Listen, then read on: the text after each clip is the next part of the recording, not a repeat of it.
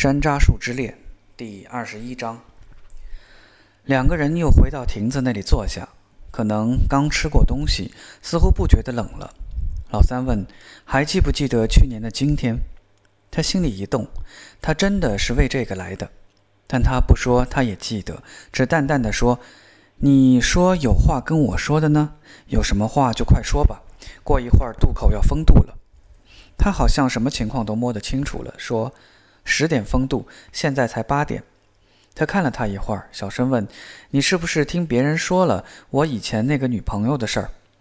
他更正说：“是你未婚妻。”这个词儿实在太正规了，但在当地口语里没有一个跟未婚妻相应的土话。如果用对象或者女朋友来代替，又没到火候，不能体现出问题的严重性。他笑了一下：“好，未婚妻。”不过那都是以前的事儿了，我们早就不在一起了。瞎说！你自己对大嫂说的，你有未婚妻，你还给她照片。我对她说我们在一起，是因为她，她要把长芬介绍给我。我们一家都对我那么好，我怎么能说不行呢？他声明说，但我们两年前就分手了，他婚都结了。你要不信的话，我可以把他的信给你看。我看他的信干什么？你不会编一封信出来吗？他嘴里说着，手却伸出去了，问他要信。他摸出一封信给他，他跑到路灯下去看，路灯很昏暗，不过他仍然可以看出十分分手的信。说老三故意回避他，在外面漂泊，他等了太久，心已经死了，不想再等了。云云，信写得不错。比静秋看过的那些绝交信要写得好多了，不是靠毛主席诗词或语录撑台子，看得出是有文化的，而且是文化大革命前的文化。静秋看了一下落款，叫丹娘。他脱口而出：“丹娘不是那个苏联女英雄吗？”那时的人都兴起这些名字。他解释说：“她比我大几岁，是在苏联出生的。”静秋听说丹娘是在苏联出生的，敬佩的无法，而且一下就把她跟那个拿不定主意爱谁、跑去问山楂树的女孩联系起来了。她自卑地问：“她是不是好漂亮？”长芳和大嫂都说她很漂亮。她笑了一下：“漂亮不漂亮要看是在谁的眼睛里了。在我眼睛里，她……她没你漂亮。”静秋觉得鸡皮疙瘩一冒。这种话也说得出口，一下就把他的形象搞坏了，又从诗库公子变回纨绔公子了。试想，一个正派人会当着别人的面说人家漂亮吗？而且他这是不是算得上自由主义了？当面不说，背后乱说；开会不说，会后乱说，这不是毛主席批评过的自由主义倾向吗？静秋知道自己不漂亮，所以知道他在撒谎，肯定是在哄他。问题是，他这样哄她的目的是什么？可能转来转去，又回到那个占有的问题上来了。他四面一望，方圆几百米之内一个人都没有。刚才还有为这个地方偏僻欣喜，现在有点害怕自己把自己丢到陷阱里去了。他决定要提高警惕，拿了他的也不能手软，吃了他的也不能嘴软。他把信还给他，倒打一耙。你把他的信给我看，说明你不能替人保守秘密。谁还敢给你写信？他苦笑了一下。我这也是没办法了。一般来讲，我还是很能替人保守秘密的。但是我不给你看，你就不会相信我。你叫我有什么办法？不知道为什么，他这么说令他很舒服，而且他在赞颂他的威力一样。他进一步敲打他。我早就说了，你这样的人能对他出尔反尔。就能对，对别人也出尔反尔。他急了，怎么能这样看问题呢？毛主席还说不能一棍子把人打死呢。我跟他是家长的意思，不是我自己的意思。现在是新社会，哪里还有什么父母包办的婚姻？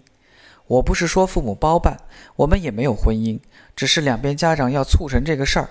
说了你可能不相信，所谓干部子弟当中，恰好有很多都是父母的意思。即使不是父母一句话说了算的，也是父母从小注意让他们子女多跟某些人接触，只跟某些人接触。所以从头到来，多少都有点父母的因素在其中。你喜欢这样被包办吗？我当然不喜欢。那你为什么要答应呢？他沉默了一阵。当时的情况比较特殊，关系到我父亲的政治前途，甚至生命。这事儿三言两语也说不清楚。不过，请你相信，这事儿早就过去了。我跟他真的只是，可以说是政治联姻吧。所以我一直待在勘探队，很少回去。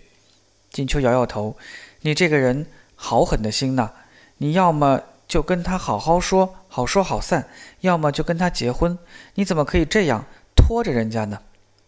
我是要好说好散，但是他不肯，两边家长也不同意。他低着头，诺诺地说：“反正这事儿已经做了，你要怎么说就怎么说吧。但是你要相信我，我对你是真心的，我不会对你出尔反尔的。”他觉得他说这些话完全不像他借给他的那些小说里的人物的语言，反而像长林这样的人会说的话。他有点失望，怎么不是像书里那样？虽然那些书都是毒草，应该批判，但读起来的感觉还是很好的。他想，他肯定中了那些书的毒了，总觉得爱情就应该是那样的。他问：“这就是今天你要跟我说的话吗？”好了好了，你说了，我可以回去了吧？他抬头看着他，好像被他这种冷冷的神情惊呆了一样，半天才说：“你，你还是不相信我？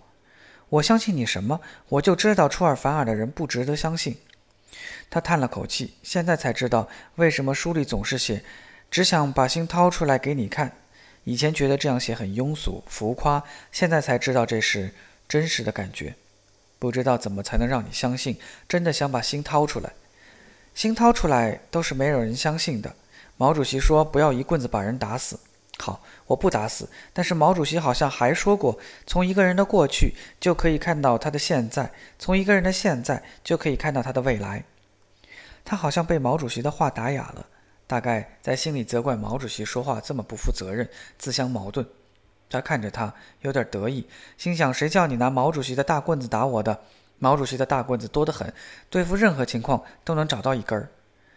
他看着他，说不出话，很久才低声叫道：“静秋，静秋，你可能还没有爱过，所以你不相信这个世界上有永远的爱情。”但是等你爱上谁了，你就知道世界上有那么一个人，你宁可死也不会对他出尔反尔的。他被他两声静秋叫得一颤，浑身发起抖来。他不知道他为什么叫他静秋，而不叫他小秋或者别的什么。他也不知道他为什么要连叫两声，但他的语调和他的表情使他觉得心头发颤，觉得他好像一个被冤枉、判了死刑的人，在等候青天大老爷救他的命一样。不知道为什么，他觉得自己相信他了，相信他不是个出尔反尔的人了。他说不出话，但越抖越厉害，深呼吸了几次都不能止住他的抖。他脱下他的军大衣给他披上，说：“你冷吧？那我们往回走吧，不要把你冻坏了。”他不肯走，躲在他的军大衣下继续发抖。好一会儿，他才抖抖地说：“你你也冷吧？你你你你把衣服穿了吧。”我不冷。他就穿着个衬衫和毛背心，坐在离他两三尺远的地方，看他穿着棉衣，还在军大衣下面发抖。他又抖了一阵，小声说：“你如果冷的话，也也躲到大衣下面来吧。”他迟疑着，好像在揣摩他是不是在考验他一样。他决定的看了他好一会儿，才移到他身边，掀起大衣的一边，盖住自己半边身子。两个人像同披一件雨衣一样披着那件军大衣，等于是什么都没披。你还冷吗？他问。嗯，也不是冷，还是还是你穿大衣吧，我穿了也没用。他试探着握着他的手，他没反对，他就加了力，继续握着，好像要把他的抖给捏掉一样。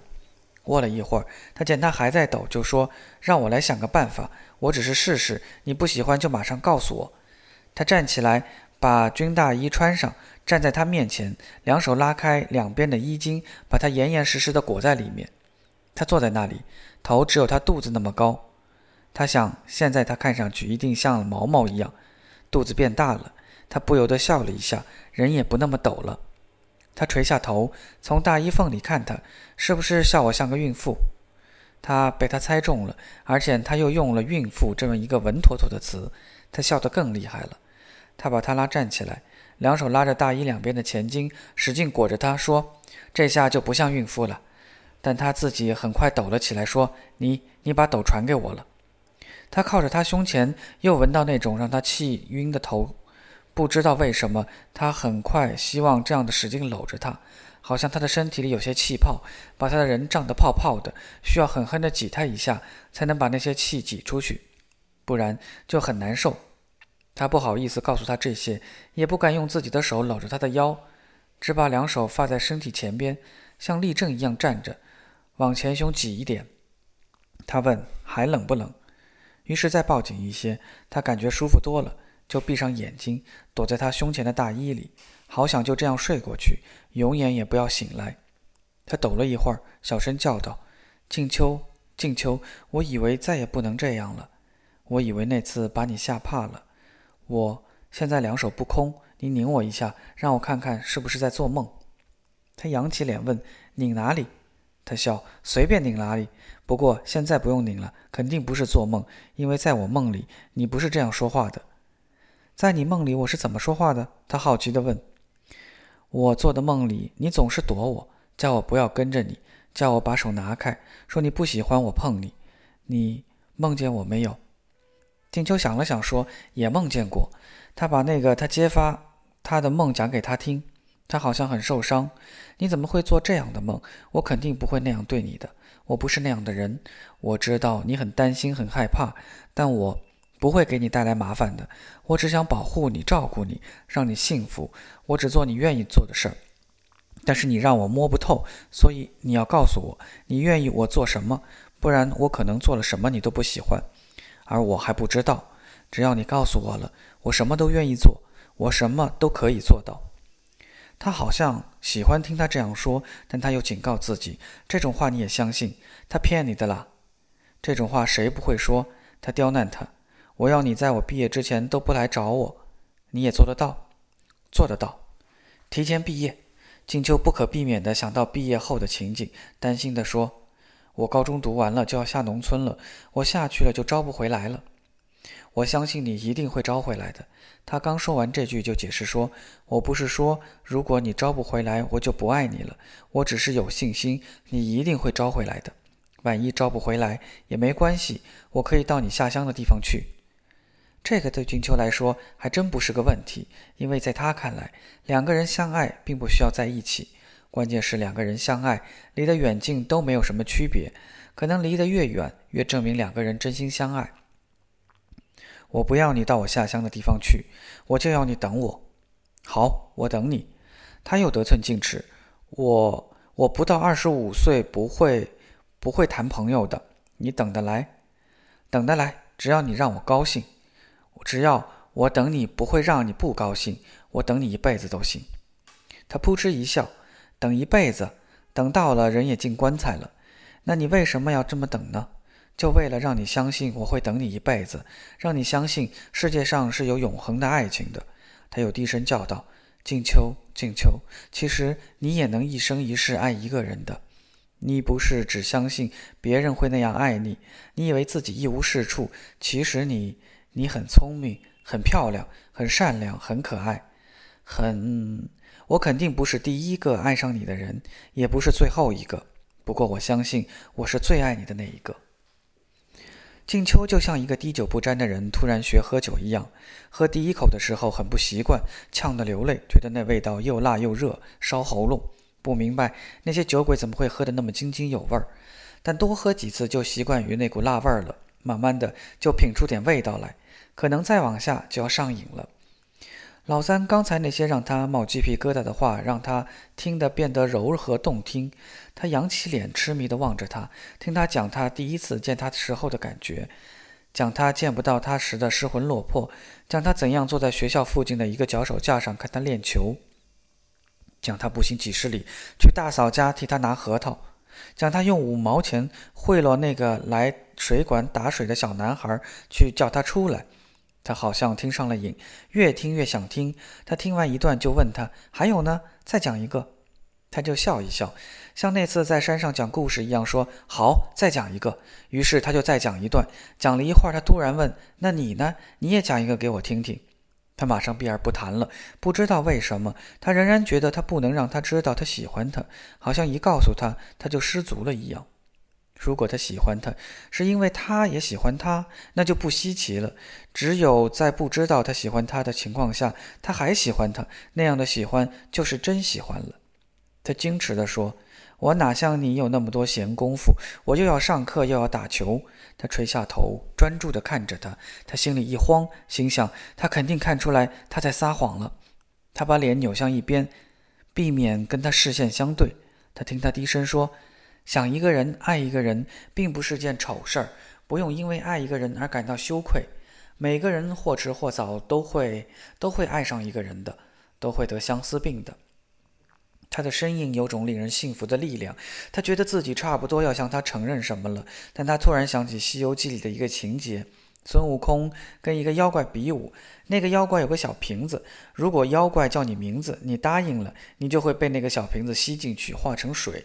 他不知怎么的，就觉得老三手里拿着那个小瓶子，只要他说出他喜欢他，就会被吸进那个小瓶子里去，再也出不来。他硬着嘴说：“我没觉得是是丑事，但是我现在还小，还在读书，我不会考虑这些事的。有时候不是自己要考虑，而是是心里头不可避免的会想到。我也不想打搅你学习，我也不想天天睡不好觉，但是好像控制不住一样。”他看了他一会儿，痛下决心：“你安心读书吧，我等你毕业了再来找你，好不好？”他突然觉得毕业是个多么漫长的事儿呀，还有好几个月。他这样说，是不是意味着他这几个月都见不到他了？他想声明说，他不是这个意思，想告诉他，只要不会被人发现，你还是可以来看我的。但他觉得，他跟他的眼神好像是早已揣摩出了他的心思，故意这样说了，让他发急，让他自己暴露自己一样。他装作不在乎的样子说：“毕业之后的事，还是等到毕业之后再说吧。现在这么早说了也没用，谁知道我们那时是什么情况？不管那时是什么情况，反正你毕业之后我会来找你。不过在你毕业之前，如果你有什么需要我做的，一定告诉我，好不好？”他见他下了这么坚定的决心，而且下得这么快，他心里很失落。看来他见不见他都可以，并不像他刚才说的那样对他朝思暮想。他生气地说：“我有什么需要你做的？我需要你做的就是不要来找我。”他很尴尬地笑了一下，没说话。过了好一会儿，才低声说：“静秋，静秋，你这样折磨我的时候，心里是不是很高兴？如果是，那我就没什么话说了。只要你高兴就好。”但是如果你你自己心里也很难受，那你为什么要这样折磨我呢？他心里一惊，他真的是侦察兵呀，连他心里想什么都可以侦察出来。不知道他那个小瓶子有多厉害，会不会把侦察出来的也吸进去了？他克制不住的又抖起来，坚持着说：“我我不知道你在瞎说些什么。”他搂紧他，小声安慰说：“别生气，别生气，我没说什么，都是乱说的。”你不喜欢我就不喜欢我吧，我我喜欢你就行了。说着，就用他的脸在他头顶上轻轻地蹭来蹭去。他那样蹭他，使他觉得头顶发热，而且一直从头顶将他的脸和脖子放射出去，搞得他脸上也发烧。他不知道自己究竟是怎么了，就迁怒于他：“你干什么呀，在别人头上蹭来蹭去的？你把别人头发都弄乱了，别人待会儿怎么回去？”他笑了一下，学他的口气说：“我来帮别人把头发弄好吧。”他嗔他：“你会弄头发？别把我头发弄得跟鸡窝一样。”他挣脱他，打散辫子，五爪金龙的梳理起来。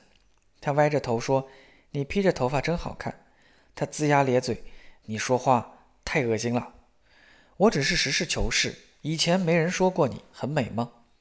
肯定有很多人说过吧？你乱说，我不听了。你再说，我就跑掉了。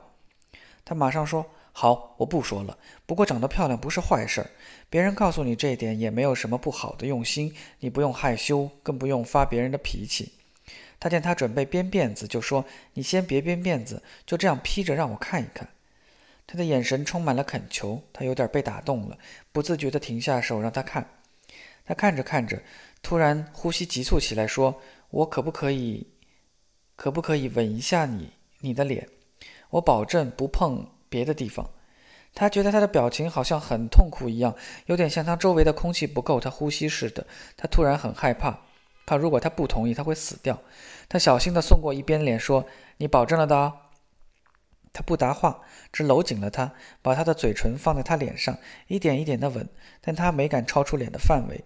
他的胡子有点追人，呼吸也热热的，使他觉得又激动又害怕。他的嘴唇几次走到他嘴唇边了，他以为他要像上次那样，他一阵慌乱，不知道待会儿要不要像上次那样咬紧牙关。但他把嘴唇移走了，一场虚惊。他就那样在他脸上亲了又亲，他有点担心，怕待会儿半边脸都被会被他的胡子追红了，到时候一边唱红脸一边唱白脸怎么回去？他小心地挣脱了，边梳辫子边娇嗔他：“你怎么没完了？会不会有很长时间见不到你吗？”他笑起来：“那你就多亲一些，存那里慢慢用，能存着就好了。”他好像有些心神不定，手足无措一样，胸部起伏着盯着他看。他好奇地问：“怎么了？我编辫子扎歪了？”“哦，没有。”他说，“挺好的。不早了，我送你回去吧。说不定你妈妈到处找你呢。”一听这话，金秋才想起刚才出来时没跟妈妈打招呼，他慌了，忙说：“几点了？”“快九点半了。”他急了：“那快点走吧，河里封渡了，我就回不去了。”两个人急匆匆地往渡口赶。他担心地问：“你待会儿哪里睡觉？随便找个地方就行了，旅馆啊，招待所都行。”他想到河对岸是郊区，没什么旅馆招待他，就劝他：“那你别送我过河了，免得待会儿封渡了你就回不到这边，那边没旅馆的。”“没事，那你待会儿不要跟我太紧，我怕河那边的人看见了。”“我知道，我只是远远的跟着，看你进校门就走。”他从挂包里拿出一本书递给他：“当心，里面夹着一封信，我怕没机会跟你说的话就写下来了。”他接过书，拿出夹着的信，塞进衣袋放好。一回到家，妹妹就埋怨他：“姐，你跑哪里去了？妈妈到处找你。从魏红他们家回来的时候，踩到阴沟里去了。”金秋见妈妈的腿擦破了一大块，涂了红药水，红红的一大片，很吓人。妈妈小声问：“你这么晚跑到哪里去了？”“去去中平那里。”妹妹说：“他叫我到中平那里去找过了。中平说你根本没去他那里。”静秋有点生气：“你们到处找我干什么？我一个朋友从西村平来看我，我出去了一下。你们搞得这么兴师动众，别人还以为我……”妈妈说：“我没有兴师动众。忠诚跑来叫你的时候，我听见了。后来看你这么晚还没回来，就叫你妹妹去他家看一下。在魏林家，我只说找他们借东西的。妈妈没有那么傻，不会对人说自己的女儿这么晚还没回来的。”妈妈叹了口气说。但你也太胆大了，出去也不跟我说一声，也不告诉我你几点回来。现在外面乱得很，你一个女孩子，如果遇到坏人了，这辈子就完了。景秋低着头不吭声，知道今天犯大错误了。幸好妈妈只是擦伤了腿，如果出了大事，她真的要后悔死了。妈妈问：“你那个西村平的朋友是男的还是女的？”“女的。”“你们两个女孩子这么晚跑哪儿去了？”“就在河边站了会儿。”妹妹说：“我跟妈妈去过河边了，你不在那里。”静秋不敢说话了。妈妈叹口气说：“我一直觉得你是个很聪明、很懂事的孩子，你怎么会做这么蠢的事儿呢？有些男的最爱打你们这种小丫头的主意了。几句好听的话，一两件花衣服就能碰到手。你要是被这样的人骗了，你一生就完了。你现在还在读书，如果跟什么坏人混在一起，学校开除你，你这辈子怎么做人？”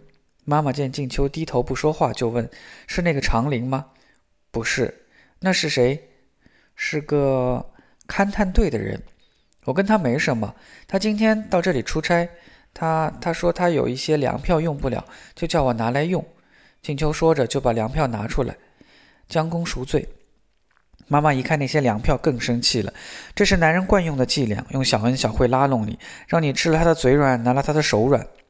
他不是那样的人，他只是想想帮我。他不是什么样的人？那他明知你还是个学生，为什么还要把你叫出去玩到半夜才回来？他要是真的想帮你，不会光明正大的上我们家来，搞得这么鬼鬼祟祟的。哪个好人会这样做？妈妈伤心的叹口气，成天就是怕你上当，怕你一失足成千古恨。跟你说了多少回，你怎么听不进去呢？妈妈对妹妹说：“你到前面去一下，我跟你姐姐说几句话。”妹妹到前面去了。妈妈小声问：“她对你做过什么吗？”“做什么？”妈妈迟疑了说：“她抱过你没有？亲过你没有？”她，静秋很心慌。完了，抱过亲过肯定是坏事了，不然妈妈怎么担心这个？他的心砰砰乱跳，硬着头皮撒谎：“没有。”妈妈如释重负，交代说：“没有就好，以后再也不要跟他来往了。他肯定不是好人。从这么远的地方跑过来勾引还在读书的女孩，如果他再来纠缠你，就告诉我，我写信告到他们勘探队去。”